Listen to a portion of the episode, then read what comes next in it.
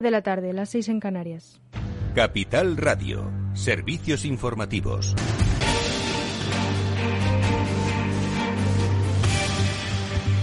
Buenas tardes. Sanidad comunica 2.400 nuevos contagios de coronavirus y 18 fallecimientos. La incidencia acumulada baja un punto y medio hasta los 59 casos por 100.000 habitantes. Y el Consejo de Europa insta a, esta, a, España a cambiar el sistema de elección del Consejo General del Poder Judicial en un clima de respeto mutuo y que tenga en cuenta la preservación de la independencia y la imparcialidad del órgano de gobierno de los jueces. El aviso llega del informe del Grupo de Estados contra la Corrupción, Greco por sus siglas, dependiente del Consejo de Europa, que ha lamentado la falta de avances tangibles respecto a la elección del Consejo General del Poder Judicial.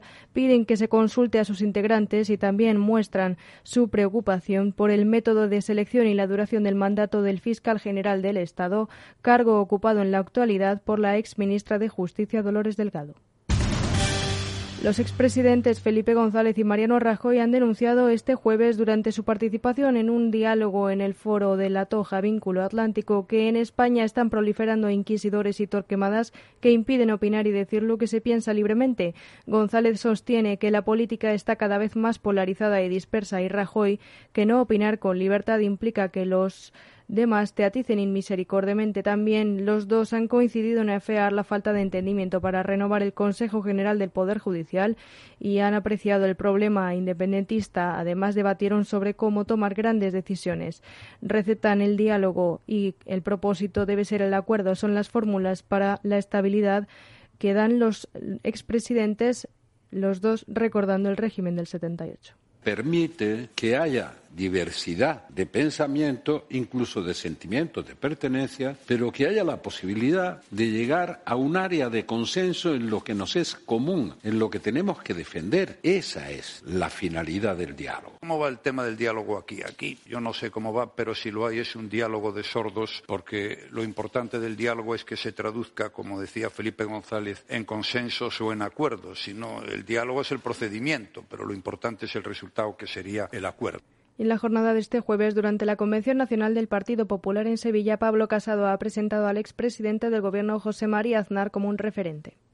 Hemos escuchado ya a José María Aznar y, le hemos leído eh, durante esos tres años de legislatura de Pedro Sánchez hablando de lo mismo que hablamos nosotros, de la grave crisis institucional que es así es prácticamente inédita, aunque venga de atrás. Ha aflorado con toda su intensidad y ha roto las costuras, incluso de ese bipartidismo constituyente que nunca se había atrevido a pactar con aquellos que declaradamente quieren acabar con la España que conocemos. Y en la convención, justo dos días después de que el Papa pidiera perdón a México por la evangelización forzosa de la Iglesia Católica, acontecida durante siglos, José María Aznar dice que no pedirá perdón por la colonización, tal y como pide el presidente de México, Andrés Manuel López Obrador, perdón, al Felipe al, rey Felipe VI. El expresidente español también le ha, ha, encomendado a Pablo Casado que ponga orden cuando llegue a la Moncloa y ha avanzado que la agenda del PP tiene que contemplar una bajada de impuestos y una reforma laboral. Esa agenda reformista incluye muchas cosas. Incluye tener una sólida mmm, política en relación con un cambio fiscal y una reforma fiscal que active nuestra economía y que reactive nuestra economía, como ya se hizo antes. Yo quiero recordar que la primera vez que se bajaron los impuestos en España en toda la historia de España fue en 1999. Quiero decir, eso es un factor de dinamismo económico. Hace falta crecer, hace falta una reforma fiscal, hace falta una reforma laboral, porque hace falta dar oportunidades de trabajo a la gente y el expresidente francés Nicolas Sarkozy, quien acompañase ayer a Pablo Casado en la Convención Nacional del PP a su paso por Madrid, es condenado a un año de cárcel por financiación ilegal de su campaña presidencial de 2012. Se trata de la segunda sentencia en su contra desde que abandonó el Elíseo. Hay que ser muy fuerte en las convicciones y decidido, muy abierto también para llevar a la práctica la política. La política está llena de contradicciones, el espíritu es transformador si las contradicciones se transforman en energía. La política es una tarea ardua, es muy complicada. El ejemplo perfecto es el ejercicio propio de la política. Si quieren, si son apasionados y dedicados, dedíquense a la política. Hay mucho político y sobre todo en la televisión. Y es todo por ahora. Sigan informados en capitalradio.es. Las dejamos en Afterwork con Edu Castillo.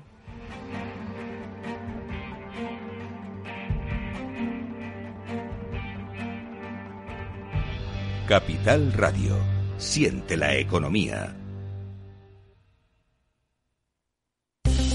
Invierte en acciones o ETFs sin comisiones. Tesla, Netflix, Amazon, Banco Santander, Telefónica, miles de acciones de los 16 mayores mercados bursátiles del mundo. Cero euros de comisión hasta 100.000 euros de volumen mensual. Abre tu cuenta 100% online en solo 15 minutos. xtb.es. Riesgo 6 de 6. Este número es indicativo del riesgo del producto, siendo uno indicativo del menor riesgo y 6 del mayor riesgo.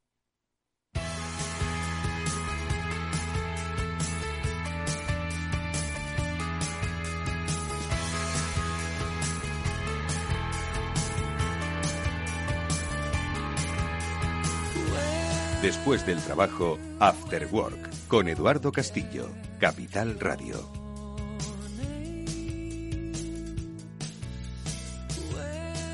¿Qué tal amigos? Muy buenas tardes y bienvenidos a este After Work que ya comienza en Capital Radio y que hoy, ahora en primer lugar, va a hablar de temas sobre innovación. Nos gusta hablar de la innovación como la palanca del cambio, pero ¿cuáles son las herramientas que utilizamos para innovar? Hoy le vamos a dar una perspectiva desde la diversidad. De ello hemos hablado en alguna ocasión con Great Culture to Innovate. Bueno, pues con ellos y con la presencia de la Fundación para la Diversidad y la Fundación Alares vamos a tratar primero de definir un término que fusiona ambos conceptos, innovación y diversidad. Innodiversidad, cómo funciona, para qué funciona, cómo se aplica en las empresas, tiene una ejecución eh, eh, tangible? Bueno, pues se lo vamos a preguntar a nuestras invitadas, que ahora se lo daremos en primer lugar, y luego hablaremos, como siempre, también de transformación, la transformación que nos da la vida digital. Como siempre, Julián de Cabo, Víctor Magariño estarán con nosotros para charlar sobre lo que leen y lo que cambian las cosas sobre las que. Bueno, pues de ello hablaremos, como digo, en este programa, que como siempre está dirigido técnicamente por Néstor Betancourt y aquí quien nos habla por Eduardo Castillo. Están nuestras invitadas, hablemos de innodiversidad.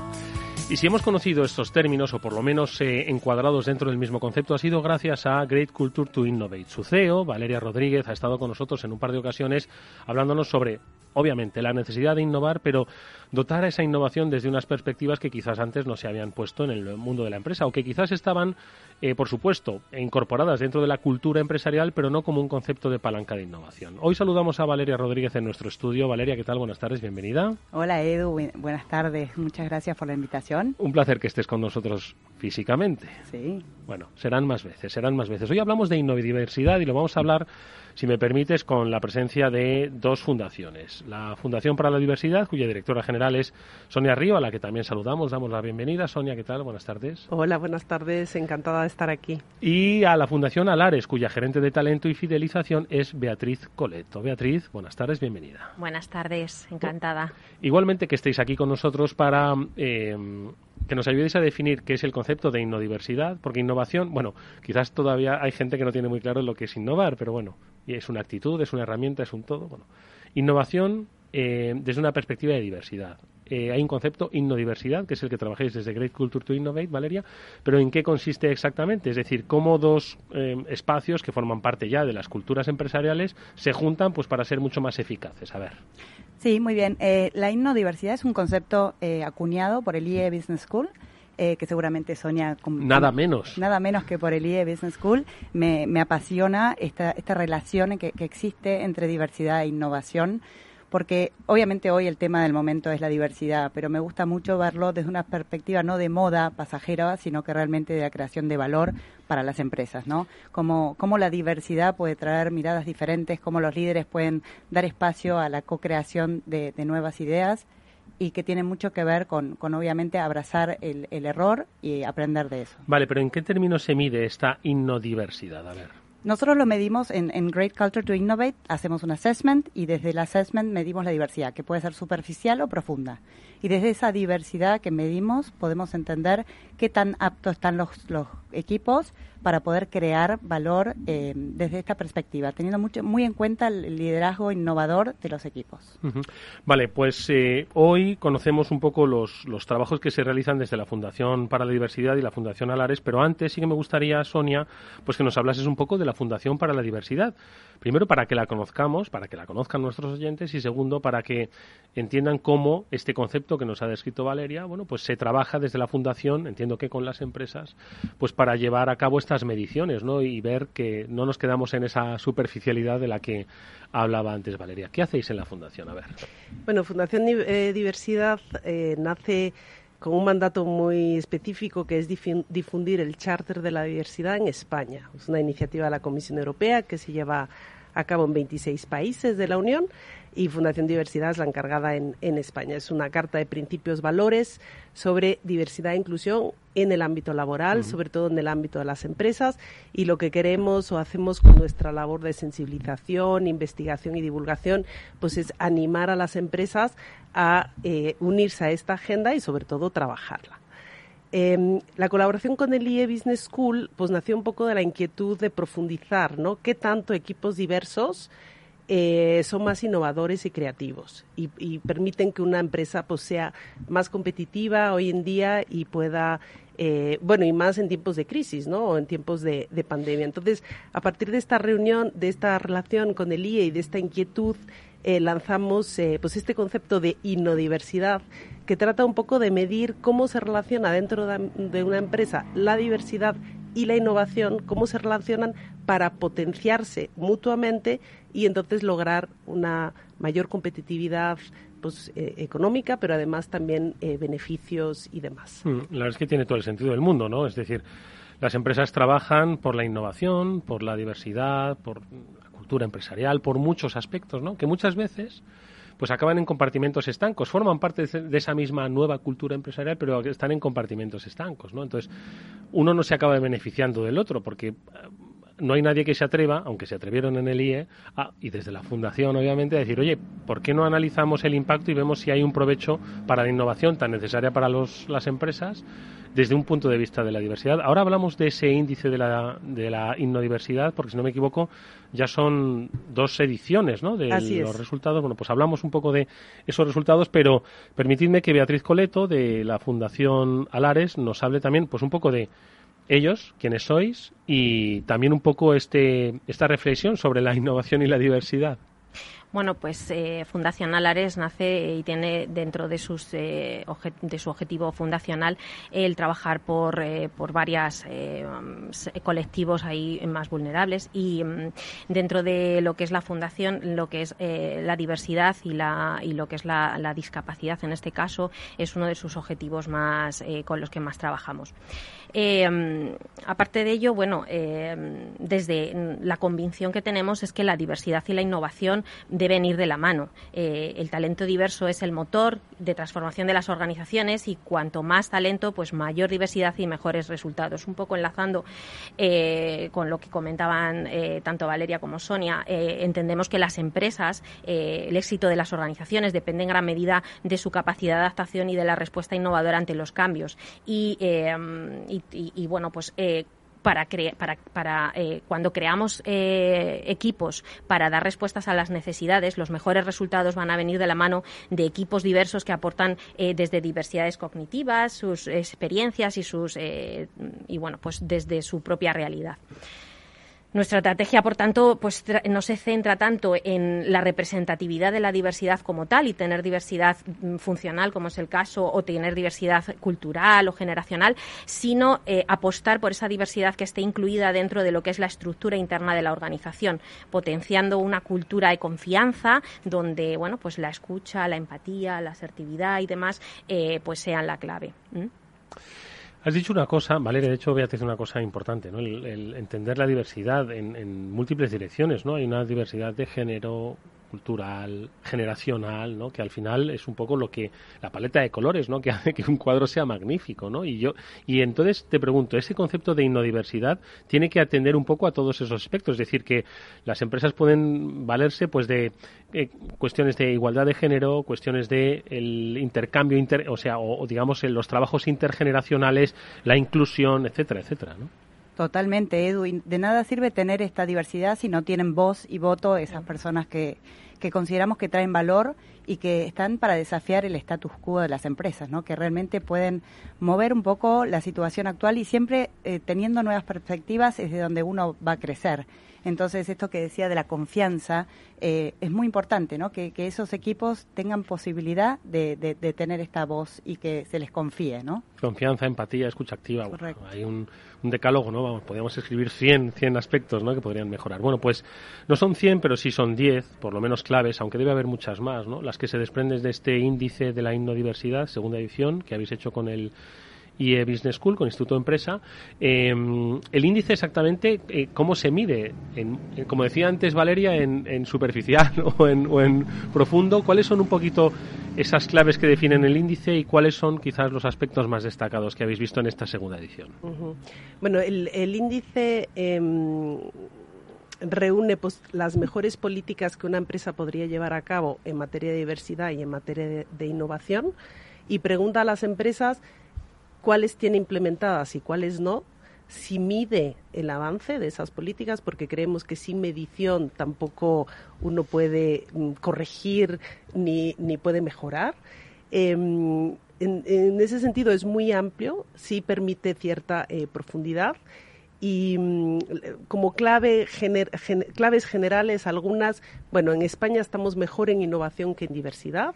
También es más complejo yo creo eh, gestionar a personas diversas eh, y potenciarlas no en toda su, diversidad. Ya, ya pero ya pero. Bueno pero hemos avanzado mucho en diversidad de género es decir, casi un 90% de las empresas dicen tener políticas instaladas eh, desde hace años y también con las mediciones correspondientes.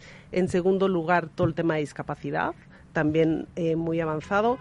Lo que más ha avanzado ahora en pandemia ha sido la gestión del talento senior, no tanto generacional refiriéndome a todas las generaciones, sino que los mayores de 55 años.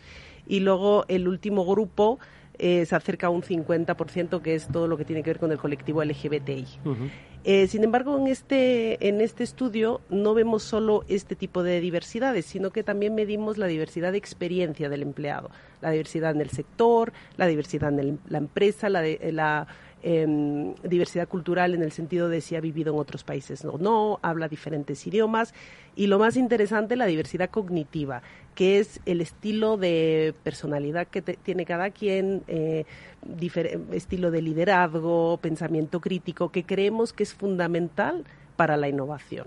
Es decir, a la hora de crear equipos diversos, eh, claro que tenemos que tener mujeres, hombres, personas de diferentes edades, orientación sexual, nacionalidades, pero también tenemos que tener mapas mentales diferentes que se potencien y sobre todo donde pueda salir ese pensamiento crítico. Em, me sigo con las claves, perdón, es que hay muchísimas. No, que sean, que sean eh, ejemplos. Es que ahora le voy a preguntar, dame un par de claves más. ¿vale? Te doy un par de claves más. bueno, esta es la, bitácora de cualquier persona de empresa, pero ahora tienen que llamar a Valeria y decir, vale, oye, ¿y ahora, cómo lo hago esto? ¿Y ahora cómo lo hago? Em, nosotros lo que queremos es que eh, lo interesante es relacionar lo que hace una empresa en materia de diversidad con lo que hace en materia de, de innovación. Es decir, que esas dos áreas se comuniquen que tengan algún espacio de interacción que a la hora de, conformar equipos para lanzar nuevos productos o abrir un nuevo negocio, eh, busquen, trabajen conjuntamente para conformar esos equipos. Y ahí es donde vemos el potencial de verdad para lograr tener pues, pues más creatividad y más competitividad, que es al final lo que todos queremos. Ahora le vamos a preguntar a Beatriz que nos dé em, datos eh, sobre resultados ¿no? reales de la aplicación de la eh, diversidad eh, junto con la innovación. Pero le pregunto a Valeria, ¿no? Dice, oye, tenemos identificado perfectamente, oye, hemos avanzado en diversidad de género, vamos con la discapacidad, el talento senior, la, la pandemia, ¿no? De alguna forma ha ayudado a recomponer, a poner en valor determinados aspectos, pero bueno, todavía son muchos trabajos. Sabemos que la innovación, sin innovación estás acabado en este mercado que viene demasiado rápido y sin avisar, ¿no? Entonces, ¿cómo ponemos un poco eh, esas dos ideas que vamos teniendo muy claras, Valeria? Pero ¿cómo las ponemos a trabajar en el seno de una empresa para que tener eh, resultados eh, eficaces y sobre todo medibles, ¿no? Sí, como dices, medibles. Desde Great Culture to Innovate lo que hacemos es medir justamente esa diversidad aparte de otros este, factores que en otra ocasión hablaremos, pero básicamente la diversidad es algo, es uno de los ejes principales de nuestro assessment. Medimos esa diversidad y cómo se relaciona esa diversidad con la innovación. Y a partir de esas métricas podemos tener un punto de partida para poder mejorar ese camino constante que nunca acaba, pero que siempre es eh, muy positivo saber desde dónde uno parte y hacia dónde va. Y tenemos obviamente un sello para las mejores empresas para innovar eh, de España que estamos lanzando ahora eh, que eso no solamente es un sello y una insignia, sino que son modelos a seguir. Realmente es tener conciencia de que algunas empresas sí lo hacen muy bien y poder seguir esos modelos. ¿Cuál es eh, un primer paso para mejorar, por ejemplo? ¿Qué le decís a las empresas? Para mejorar, primero es tener conciencia, es convicción de que realmente se quiere hacer este proceso eh, y, se quiere conocer los resultados, ¿no? Porque a veces también duelen los resultados y hay que tomar acción. Pero la convicción eh, organizacional es fundamental y el compromiso de los líderes para esta, este camino, ¿no? Que, como te digo, es un ongoing que, que no acaba, pero que trae ciertamente eh, resultados de negocios y también, por supuesto, impacto social. Vale, o sea que lo que os pedimos a los que nos estáis oyendo es que mañana no, digáis, oye, venga, vamos a innovar eh, en la diversidad. No, se trata de que os hayamos inspirado para que os hagáis preguntas, para que os preguntéis sobre la verdadera eh, diversidad que hay en vuestras organizaciones y sobre la capacidad de innovación y si las habéis puesto un poco en común. O sea, nosotros somos el el primer paso, pero no el último, ojo, ¿eh? Les estamos llamando. Bueno, ¿y qué efectos tiene esto, Beatriz? Vosotros lo habéis medido. Nosotros lo hemos medido, eso es. Lo primero es eh, tener en cuenta que el, conocer las propias necesidades de nuestra plantilla diversa y el poder darle soluciones desde mm, soluciones a nuestra propia plantilla va a generar que esos equipos eh, puedan generar a su vez servicios y soluciones para sus clientes diversos con lo cual pues se transforma en una importante ventaja competitiva. Eh, mm, cuando pensamos o cuando nos preguntan en resultados, eh, solemos siempre ver si es rentable o no la diversidad en las organizaciones. Y que la diversidad sea rentable y competitiva ya es un hecho que no necesita convencimientos, porque, eh, como decía ahí, se puede medir y se puede cuantificar y se puede medir tanto desde la propia experiencia del empleado como desde el valor, el impacto económico o pues el impacto social que hoy en día pues es pues que todas las organizaciones deben aportar para llegar a ese modelo más social e inclusivo. Eh, en, Alares, el llevar esa, diversidad, esa gestión eh, en nuestro ADN, pues nos ha ayudado a disminuir nuestra rotación incluso en un 4%. Hemos desarrollado eh, servicios para nuestros clientes mucho más adaptados a sus necesidades y nos ha permitido aumentar la productividad. hemos mejorado la salud emocional porque hemos, eh, y hemos, hemos eh, disminuido también así el absentismo. Y pues nos ha permitido reforzar esa cultura de empresa consiguiendo una plantilla aún pues más comprometida, reteniendo y demás. Es importante también añadir aquí que desde que la pandemia, bueno, nos, nos han demandado, nuestros servicios son servicios de atención y de eh, a la persona. Y nos han ido demandando más servicios de cuidados a, a las personas, todos aquellos que, se, que, se, que, tratan de acercar los servicios a la persona, cuidados Em, cuidados en el hogar, paseador de perros, em, telefarmacias, etcétera. Esto pues también nos ha permitido aumentar eh, casi un 26% de nuestra plantilla personas con discapacidad en casi los últimos dos años y eh, bueno, lo que hemos hecho ha sido escuchar y responder un poco a las demandas sociales generando no solo el valor económico sino también ese impacto social eh, que la sociedad pues hoy en día pues necesitamos. ¿Qué os parece lo que nos cuenta Beatriz? Efectos reales, ¿eh? Totalmente, estoy encantada de estar compartiendo este momento con, con ellas. Este, mm. eh, qué, qué bueno lo que nos compartes, Beatriz. ¿Qué te parece? Sí, bueno, al final, o por lo menos yo trabajo para cambiarle la vida a las personas.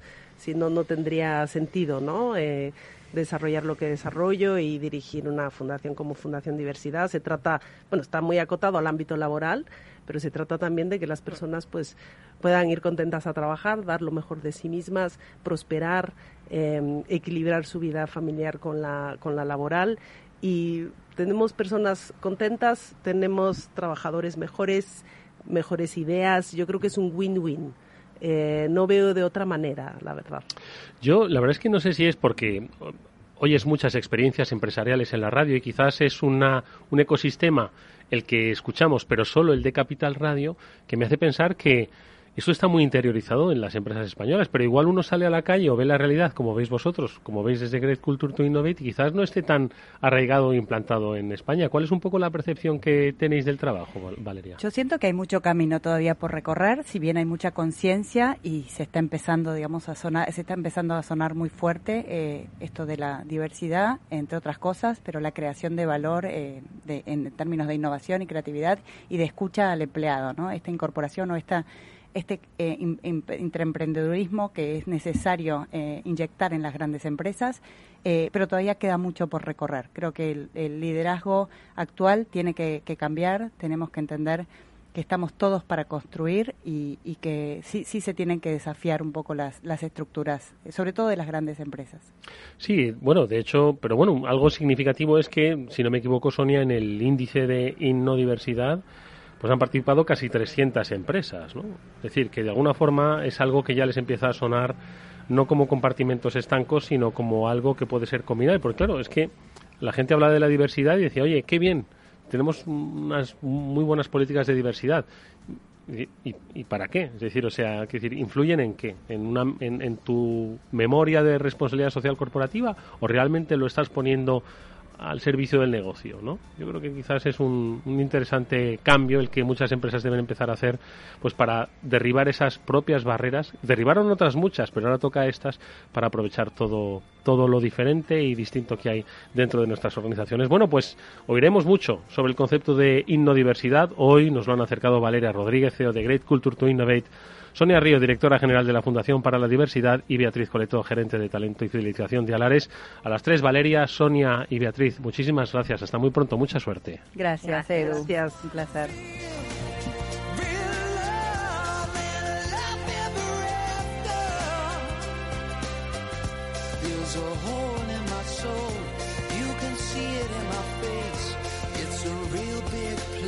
After Work con Eduardo Castillo. Si inviertes en bolsa, esto te va a interesar. XTB tiene la mejor tarifa para comprar y vender acciones 7 Fs, cero comisiones hasta 100.000 euros de nominal. Si inviertes en bolsa o quieres empezar, más sencillo e imposible. Entras en xtb.es, abres una cuenta online y en menos de 15 minutos compra y vende acciones por cero comisiones. Además, la atención al cliente es en castellano y está disponible las 24 horas del día. Ya son más de 300.000 clientes los que confían en xtb.es. Riesgo 6 de 6, este número es indicativo del riesgo del producto, siendo uno indicativo del menor riesgo y 6 del mayor riesgo.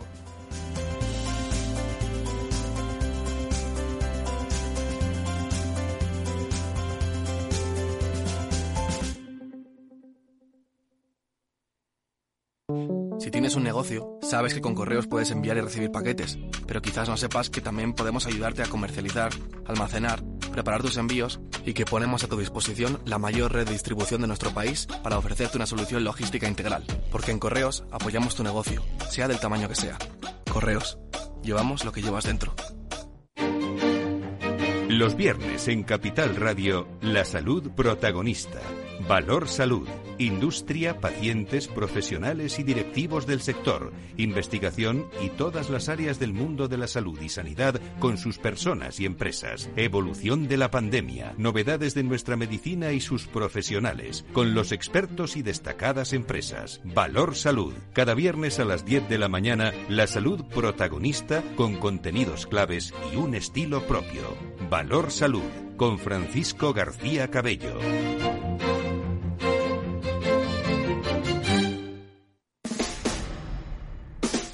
Escucha cada día entre las 8 y las ocho y media de la noche el balance de los deportes con Paco Lloret, la emoción del fútbol y la pasión del deporte en el balance. Capital Radio. Si quieres entender mejor todo lo que rodea a nuestro sector alimentario, tienes una cita en La Trilla. Un gran equipo de especialistas te acercará a la actualidad económica y política desde el campo hasta la mesa Conocerás sus principales innovaciones sin olvidar las producciones más tradicionales. Los sábados de 8 a 9 de la mañana con Juan Quintana, La Trilla de Capital Radio.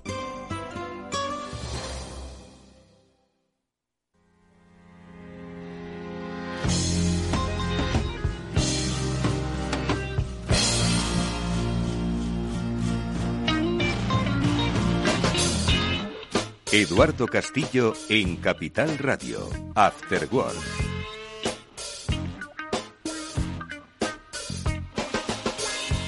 Llegó el momento, amigos, que muchos de vosotros, como siempre, estáis esperando de manera semanal o siempre descargando el podcast a través de la página de Capital Radio, eh, porque os gusta escuchar estas interesantes reflexiones sobre la vida, vida digital principalmente, que siempre nos traen Julián de Cabo y Víctor Magarillo. A los que ya paso a saludar, encantado de hacerlo en este programa. Víctor, ¿qué tal? Buenas tardes. Buenas tardes, Eduardo, Julián y audiencia. Aquí un jueves más, encantado de, unirnos a esta tertulia tan simpática. ¿Qué tal, Víctor? ¿Ha mejorado tu vida, tu calidad de vida en los últimos tiempos o sigues eh, trabajando a destajo? Bueno, siempre habéis trabajado a destajo, pero vamos, estás ahora en la mina, ¿eh? literalmente. Es una, es una startup, Eduardo. Entonces las startups eh, todo cambia de un día para otro. Es, la verdad que es maravilloso, maravilloso. O sea, no es, no es para estar toda la vida, yo creo que nadie aguantaría el ritmo, pero es, es una maravilla porque está rodeado de gente muy inteligente, joven, con un drive brutal. Y, y, bueno, y de alguna manera tú pones el contrapuntito un poco de la experiencia, el seniority, pero siempre con, con, mucho cuidadín, ¿eh? con mucho cuidadín y no, no queriendo, obviamente, eh, imponer tu criterio, no queriendo ser más que nadie, sino al revés, intentando sumar, intentando matizar, pero, pero no, no, no puedes parar, no puedes parar, el entusiasmo no, no, de hecho no debes pararlo. Julián de Cabo, ¿qué tal amigo? Buenas tardes, ¿cómo estás? Buenas tardes, Eduardo. Buenas tardes, Víctor. Pues nada, aquí no sé si con tanto entusiasmo como Víctor hoy, porque llevo un día regular, pero bien, aquí en, el Vietnam, que es lo suyo.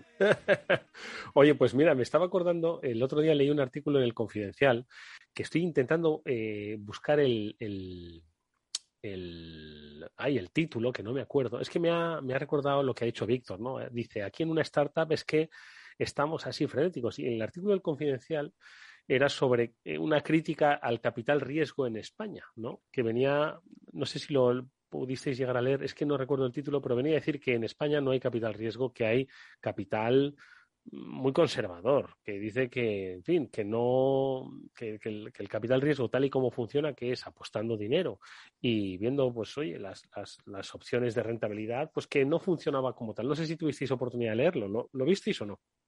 Que no me acuerdo del título, oye. Yo no,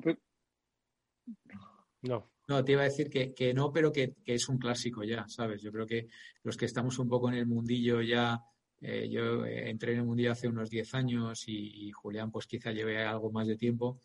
Eh, es un clásico, ¿no? O sea, en España eh, es muy difícil levantar, es muy difícil levantar sumas importantes y sobre todo tiene que ver por lo que tú acabas de decir, Eduardo, porque hay, hay muy conservatevi, digamos, ¿no? Por, por emplear un término coloquial. Eh, de hecho, las dos experiencias que yo tengo más cerca, una la nuestra y la otra la de, la de esta compañía que sabéis que ha vendido un amigo mío, los dos son fondos de fuera. Y, es, lo que predomina, ¿no? O sea, que España no, nos caracterizamos por, por nuestro riesgo, ¿no? Yo creo que en Estados Unidos casi casi el más tonto levanta 5 o 10 millones y aquí hay que ser, hay que picar pala, pero vamos, para levantar ese importe. Aparte que aquí te dan, te dan 30.000 euros y te piden que firme, vamos, la hipoteca de tu casa que le regalas a tu mujer y, en fin, cualquier cosa, ¿no? O sea, te, diluyes muchísimo y muy rápido en España si, si entras en el circuito del capital riesgo español. ¿no? Pues eh, la verdad es que estaba intentando, pero no lo encuentro, ya lo encontraré. Eh, venía a decir eso, ¿no? Que es una pena porque eh, no dinamiza tanto el, el mundo startup, ¿no? Eh, como si lo dinamiza en otras, en otras partes del mundo. Pero bueno, ya, ya encontraré el, el, artículo y si, y si, bueno, doy con él, os, os eh, comparto, por supuesto, el título. Bueno, esas eran mis lecturas para que veáis lo, lo, lo mucho que, me han calado, que no me acuerdo ni del título. pero por eso, por eso os pregunto, que siempre lo hago al final del programa y os pregunto ahora al principio. ¿Cuáles han sido vuestras lecturas? Que seguro que han sido algunas que podéis compartir con nosotros. Venga, y así nos da tiempo a comentarlas. Víctor. Pues mira, eh, yo traía un par de temas, pero hay uno que, ha pasado por encima del resto. Y es que no sé si habéis visto que Amazon ha lanzado el robot este doméstico.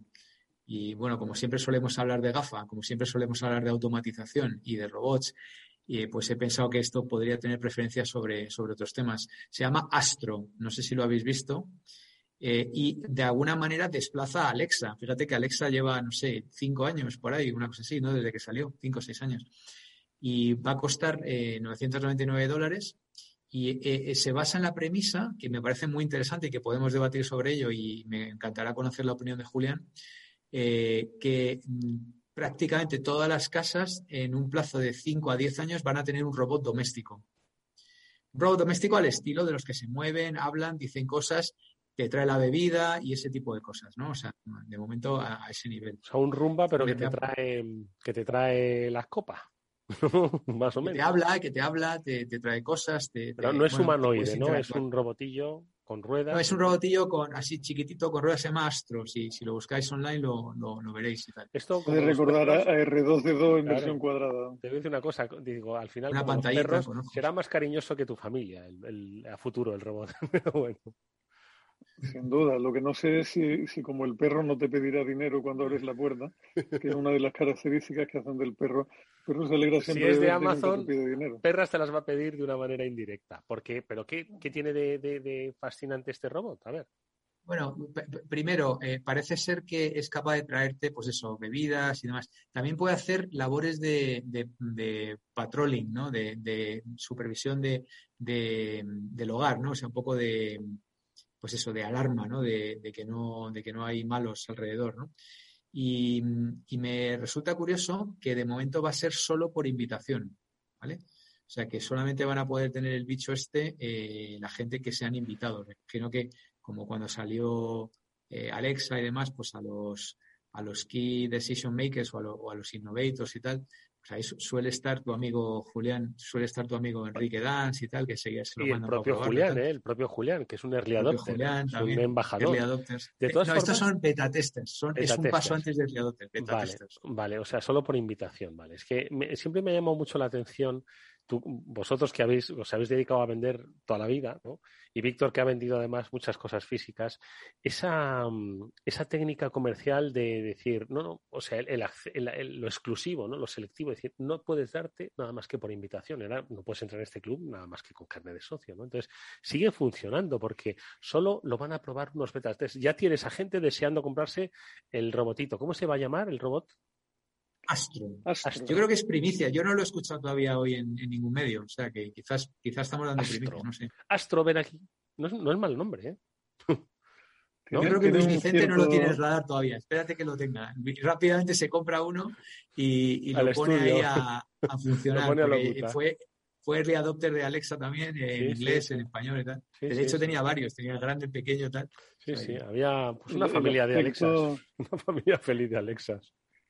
El aspecto es un poco un híbrido entre una aspiradora de trineo y una caricatura de Wally o algo por el estilo. A ver, vamos. Si lo buscas si lo busca en ah, internet, aparecen por ahí fotografías. Me encanta, tienes toda la razón, ¿eh, Julián, porque, porque lo han hecho como muy friendly, ¿verdad? Muy, hasta le puedes coger cariño al, al te mira así con unos ojos redondos. Invitemos a los oyentes.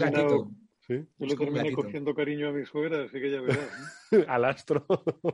Oye, pues el astro y no sé, pues a ver, no sé en qué nos va a cambiar la vida, la verdad, salvo en darle una patada cuando digas, ¡concho, el astro, que está aquí abajo otra vez! ¿Cuántos astros se van a pisar, pobrecitos? Ya, ya veremos qué utilidad tiene. Recuerda que, que estuvimos hablando también de un dron doméstico con cámara de seguridad en su momento, que también era de una compañía subsidiaria de Amazon.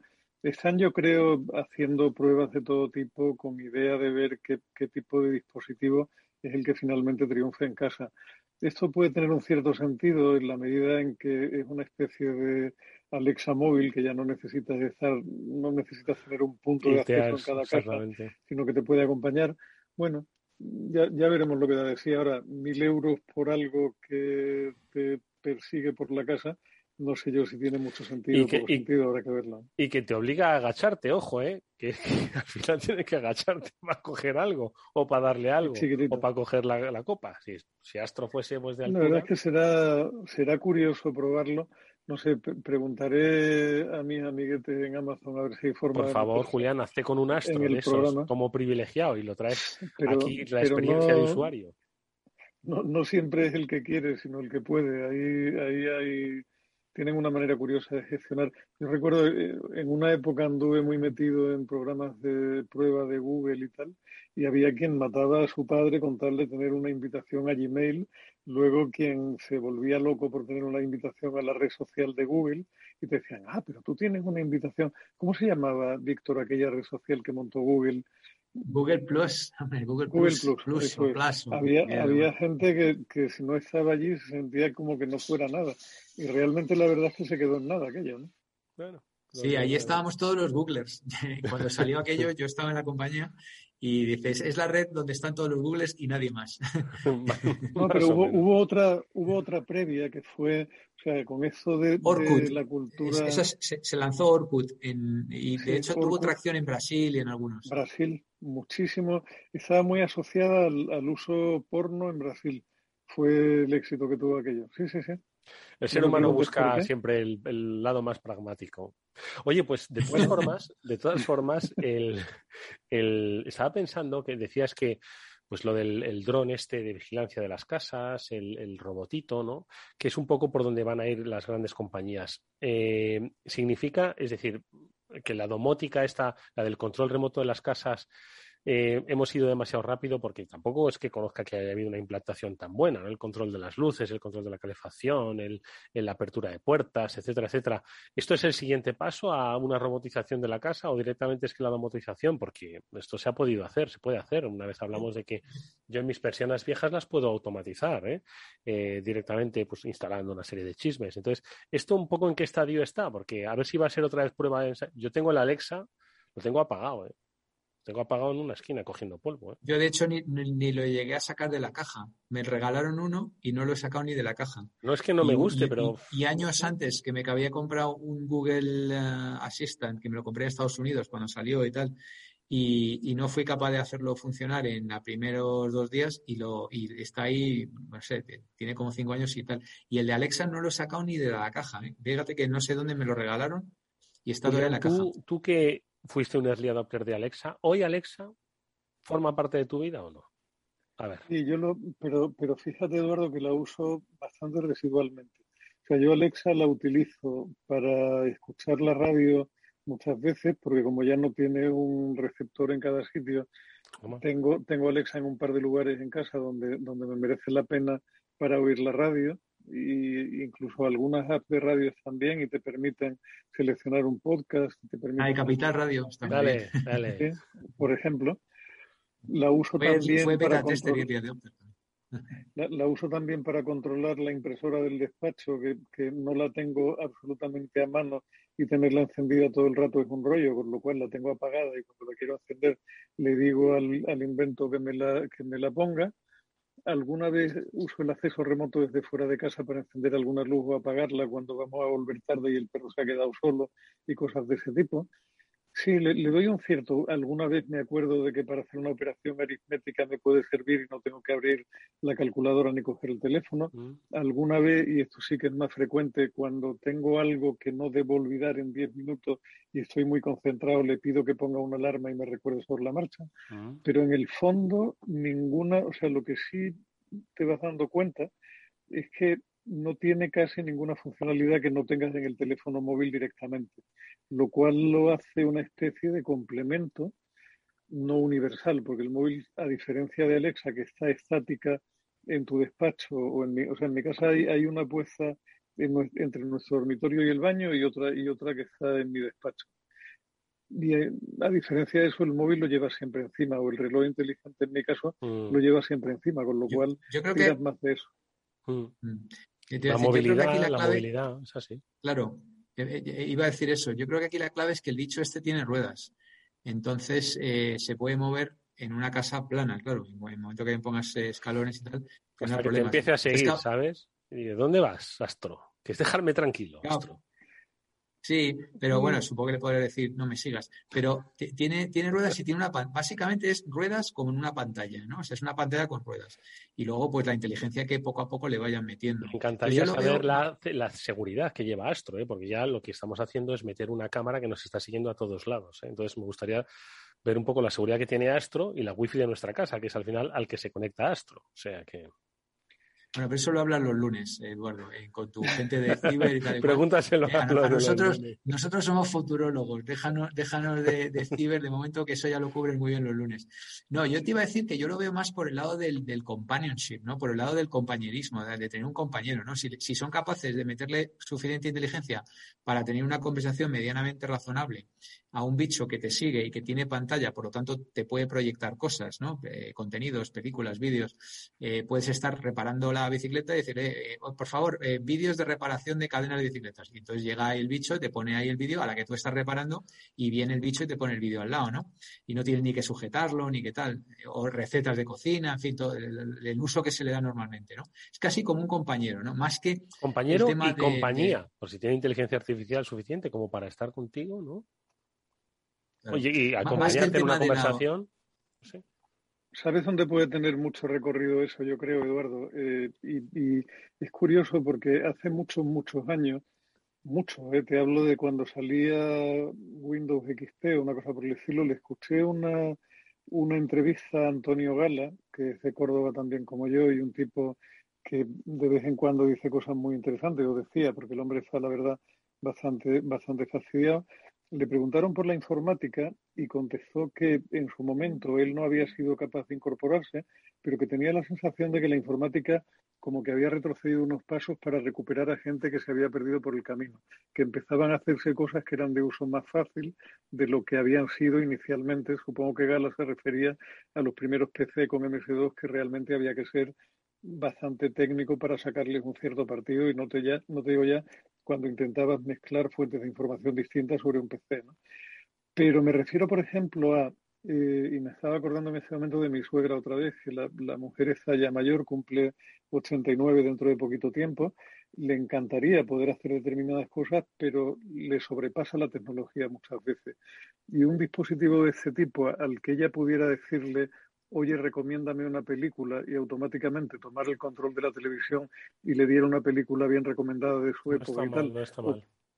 O, ponme una foto de mi hija o conéctame con mi nieta sin tener que hacer otra cosa más que eso, sería un avance maravilloso para los muchos que vamos a tener un montón de años a la vuelta de la esquina. Estoy de acuerdo, que están acostumbrados a, Claro, eh, a un mando de televisión. ¿Sabes lo que pasa, Eduardo? siempre, siempre se nos olvida. O sea, yo a mi suegra, por ejemplo, en, la televisión, en, casa de mi suegra en el pueblo ya hay fibra óptica rápida, porque como de vez en cuando vamos para allá y trabajamos desde allí, tiene una conexión de muy buena velocidad a no mucho precio, con lo cual pusimos en su televisión un pincho de Amazon de estos para que pudiera ver algunas aplicaciones. Pero claro, en cuanto te, te, pones a pensar en la interface que tiene eso, que requiere que una persona muy mayor agarre la tecla input de un mando con un montón de teclas, que es el de la tele, para seleccionar HDMI, luego tiene que utilizar otro mando para activar un chirimbolo, dentro de ese chirimbolo tiene que coger un mando con una ruedecita tiene que ser Totalmente. Claro, todo, mm. todo, todo, eso para nosotros que somos relativamente jóvenes y estamos acostumbrados a ese panorama,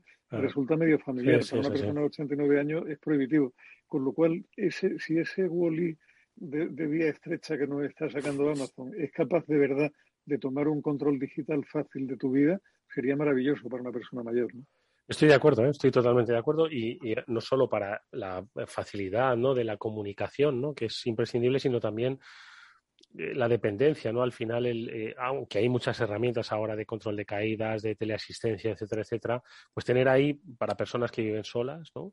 yo creo que es una herramienta genial para, pues no solo esa compañía, ese acompañamiento que decía Víctor y también las, las, funcionalidades, sino también una alerta, ¿no? Pues para estar velando, ¿no? No estamos hablando de una cobertura sanitaria, pero sí de una cobertura mucho más inmediata que puede incluso, pues, conectar en cámara, es decir, tener un, acompañante para dependencia. Oye, pues me está empezando a gustar el astro este. Espero que lo hayan pensado así, ¿no? Pero de todas formas, las, las fotos que, que he visto, que nos decía Julián, que hemos visto, pues está aquí como, no sé, mirándote con esos ojitos y... Parece un gatito. Sí, parece un gatillo.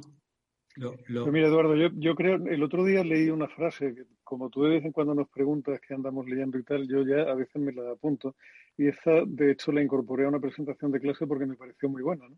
Y es una frase que tiene ya algún tiempo, que es una frase de, de Edward Wilson que dijo que el problema real de la humanidad es el siguiente. Tenemos emociones del Paleolítico, instituciones medievales y tecnología de dioses. Pero lo que a veces se nos olvida un poco es que para manejar bien esa tecnología no hay que ser dioses, pero sí un poco profeta. ¿no? Yo también, esta semana, también me he acordado del programa porque no viene al caso la razón, pero tuve que utilizar algunas páginas web que estaban escritas en lenguajes bastante extraños, no en inglés, donde mal, que bien uno se maneja, sino en idiomas alternativos. Y a lo mejor nuestros oyentes saben que existe una cosa que se llama traductor de Google, que es una página a la cual se accede diciendo translate.google.es. Pero quizás lo que no sepan la mayoría de los lectores, y es muy útil, es que cuando tú, en lugar de copiar y pegar el texto sobre la ventana del Translate, lo que hace es poner una URL, www.wsj.com, al darle a traducir, automáticamente te aparece la posibilidad de traducir la página completa y seguir navegando por la página traducida, ese es en el navegador que esté. Claro, eso lo sabes tú y lo saben cuatro frikis como tú, pero una persona mayor que a lo mejor podría disfrutar de publicaciones en el extranjero en otros idiomas tampoco lo sabe y tampoco te lo ponen tan fácil en realidad. Es que, o sea, la tecnología, eh, a veces uno tiene la sensación de que va por la vía de agregar muchas funcionalidades dispersas en muchos sitios distintos y falta un gran integrador que nos lo haga sencillo en realidad, algo, algo que nos facilite, o sea, un gran facilitador, que es lo que supongo que pretenden ser estos asistentes digitales, pero que no terminan de dar con la tecla, ¿no? Estoy de acuerdo. Pues eh, el astro, a ver si, venga, que si nos están escuchando los responsables de Amazon, bueno, ya conocen a Julián, es un, es un, es un prescriptor, así que que le pasen un astro y que lo pruebe y os contamos aquí la experiencia, ¿vale? Bueno, y a Víctor, lo que pasa es que a Víctor meterle cosas de Amazon es difícil, así que eh, es un reto igual para Amazon, ¿eh? Que igual, igual, el astro le, igual el astro le doma a Víctor, ¿eh? no al revés. ¿eh? A mí, con que me metan algo útil y realmente que le vea eh, utilidad en corto plazo y que no sea muy complicado, me vale. Bueno, ¿qué más lecturas tenemos? A ver, compartid. No, te, iba a decir que, eh, siguiendo con la historia, lo otro que han sacado, que me parece también interesante en la división de hardware que tiene, es eh, una cosa tan, tan sencilla como una cinta de correr. Eh, y esa cinta de correr, claro, es, empezamos a reinventar las cosas, a ver. No, pero eh, es que es muy, fíjate, o sea, ¿qué, qué, compañía ha tenido un éxito brutal los últimos años? Una compañía que creo que hemos hablado alguna vez que se llama Peloton, ¿no? Entonces, ¿qué es Peloton? Peloton? es un... Yo creo que sí. No, si no, pues no, primera vez, Peloton. Yo, yo, creo, yo creo que sí, yo creo que sí. ¿Qué hacen Peloton? Como, como, como potencialmente pues, hace equipamiento gimnástico, pero, pero lo más interesante es que tiene una app que se conecta al aparatito y entonces te recomienda ejercicios y entonces ya formas parte de una comunidad. O sea, aquí lo que vale no es el hardware. Lo que vale, entonces, claro, cuando de repente Amazon saca una cinta de andar, pues hombre, lo de menos es si la cinta es buena, mala, regular. Lo importante es que lo que van detrás es de tu tiempo de andar. Y ya se encargarán ellos de que tú hagas los ejercicios que ellos quieren, de cuando en cuando te meterán algún tipo de anuncio, de cuando en cuando te meterán por aquí y por allá. Y, lo mismo que con el robot, ¿sabes? O sea, lo que, lo que, lo que andan detrás es detrás de nuestra atención, ¿vale? Por eso decían que Peloton mm, vale 36 mil millones de dólares o algo así. Dice, vamos a ver, 36 mil millones de dólares, pero si es una empresa que hace equipamiento de, de, de, a correr. deporte. Ya, a pero, correr. pero no, es que ese no es el valor. El valor es lo que vale Peloton, por ejemplo, para, para Apple. ¿Sabes? Entonces, ¿vale, ¿vale Peloton 36 mil millones de dólares para Apple en la medida que le permite a Apple tener dos horas más de la atención de la gente más pudiente del mundo? La respuesta es sí. En un abrir y cerrar de ojos. ¿Sabes? Esa es la, diferencia. Entonces, aquí Amazon es un claro ataque a por ahí, ¿sabes? A Peloton. Sí, sí, no, no pongas esa cara, Eduardo. Madre mía. No, no, no, no, no, no, no es un, o sea, a ver, Eduardo, no, no es tanto un ataque a nadie como un intentar capturar atención y, intentar sobre todo incrustarse en un estilo de vida que sin darnos cuenta se está imponiendo aquí. O sea, Incrustarse, ese es el término. Espero, espero que mi mujer no me, no me mate por lo que voy a decir, pero yo cuando el otro día vi a mi mujer, que es funcionaria de una entidad pública eh, española, conectada a una reunión de Teams a la par que andaba sobre una cinta con unos auriculares puestos, dice, si esto se lo hubieran contado a un funcionario del mismo lugar hace 10 años, no se lo hubiera creído. Y hoy día, pues eso, tiene a la jefa de departamento de puntos suspensivos, que es mi mujer, subida en una cinta a la par que atiende a una reunión sobre cómo van a instalar SAP en un determinado departamento. Dice, joder, si me hubieran contado a mí esto hace 10 años, salgo corriendo y me hubiera ido a una isla desierta, porque esto ya me parece demasiado para mí. Es Eso de que tu mujer te pregunte sobre cómo deben desplegar el SAP y qué estrategia es la más sensata, dice, algo está cambiando en el mundo, cuando la administración ya anda en eso. De todas formas, es, es muy interesante lo que decís, porque no se trata ya de, que sea una tecnología absolutamente compleja, sino que es una tecnología súper básica, es decir, al final son dos ruedas, la interfaz, el móvil, cosas que ya conocemos, sino lo que un poco apuntabais, ¿no? O sea, ¿cómo vamos a sacarle el provecho de la conexión, del conocimiento, del dato, del rascar? Es que ni siquiera, ni siquiera es la rueda, Eduardo, o sea, es la necesidad, o sea, lo que estamos es frente a un momento de cambio en el estilo de vida de la humanidad y hay gente que es capaz de ver qué necesidades vamos desarrollando y qué necesidades vamos teniendo que no existían un tiempo atrás y ofrecer dispositivos y ofrecer tecnología y ofrecer alternativas para hacer tu vida un poco más sencilla y un poco más llevadera. Esto, esto que acaba de decir Julián de la federación, eh, antes de ayer le escuché a mi jefe, que es uno de los founders de Power MBA, una frase que me encantó, macho. Y, por otro lado me asustó, que es, eh, sed conscientes de que hoy es el momento más lento de vuestras vidas. Joder, con perdón. Tiene una profundidad tremenda, ¿eh? tremenda, macho, tremenda. sed conscientes de que hoy es el momento más lento de vuestras vidas. Madre mía. Ahí lo dejo. Vamos a ver, es que, es que es así, Víctor, y muchos de nosotros hoy tenemos la sensación cuando estamos haciendo una sola cosa de que estamos perdiendo el tiempo miserablemente, con lo cual eso, aprovechas la reunión de Teams para andar sobre una cinta o aprovecha la parada en el baño para tomar dos notas en el teléfono que van a estar en el, en el ordenador cuando tú vuelvas a la oficina. ahora, esto lo que no sé es si es bueno para nuestra salud mental a medio plazo o no, pero es el tipo de vida que estamos teniendo hoy, ¿no? Eso no cabe duda. Oye, Eduardo. Interesantísimas las reflexiones que hoy habéis compartido con nosotros y como han sido tan, tan, tan, tan, tan divertidas, os voy a compartir, porque he encontrado el nombre del artículo con el que arrancábamos nuestra conversación. No es capital riesgo, es capital rancio. En España las startups sobreviven demasiado. Bueno, pues eh, el artículo de Eduardo Manchón, escrito en el Confidencial, era muy interesante, ¿no? A propósito de, pues, cuál era la, lo que habéis apuntado, ¿no? Esa filosofía del capital riesgo muy alejada del capital riesgo de, otros países, por si lo queréis leer. Eh, amigos, fascinante. Señores de Amazon, envíen un, astro a Julián de Cabo y otro a Víctor Magarillo. Ya nos contarán aquí la experiencia. Y otro a Eduardo. Bueno, vosotros me lo contáis y luego es que de verdad, es que si va por el suelo, una patada se lleva sin querer, obviamente.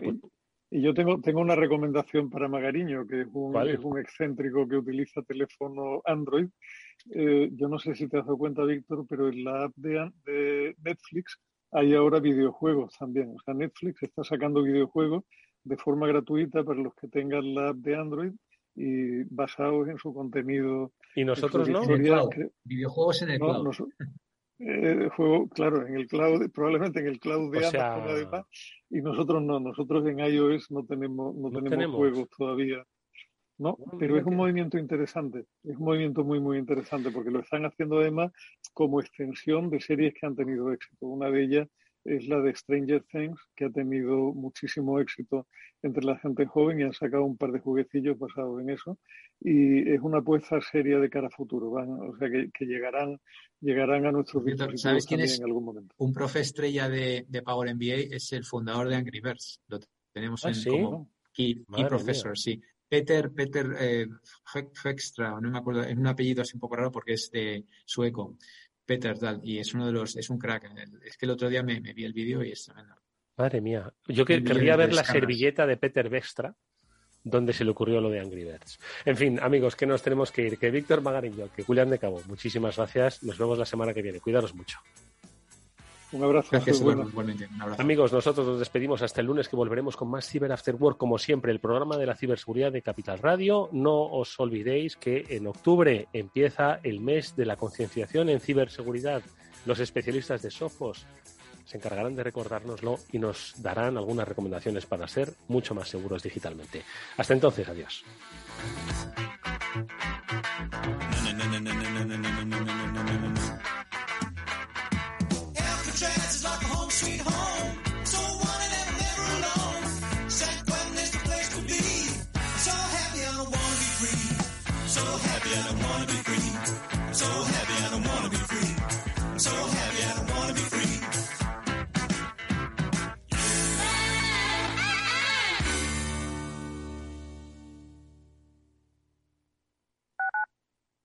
Escuchas Capital Radio, Madrid 105.7, la radio de los líderes. Gráficas Naciones. Más de 50 años de experiencia en el sector de las artes gráficas. Apostamos por la última tecnología tanto en impresión offset como en digital y gran formato. Realizamos todo tipo de impresión. Tarjetas de visita, folletos, libros, vinilos, decoración y montaje de stands. Más información en el 91 629 2145 o en gráficasnaciones.es. Escucha cada jueves a partir de las 10 y 5 de la noche en Líderes Globales las entrevistas que Raúl Castro nos trae desde Florida. Personas inspiradoras de habla hispana que han destacado en sus actividades más allá de nuestras fronteras y que nos dejan sus enseñanzas y aprendizajes desde el punto de vista más personal. Líderes Globales con Raúl Castro en Capital Radio.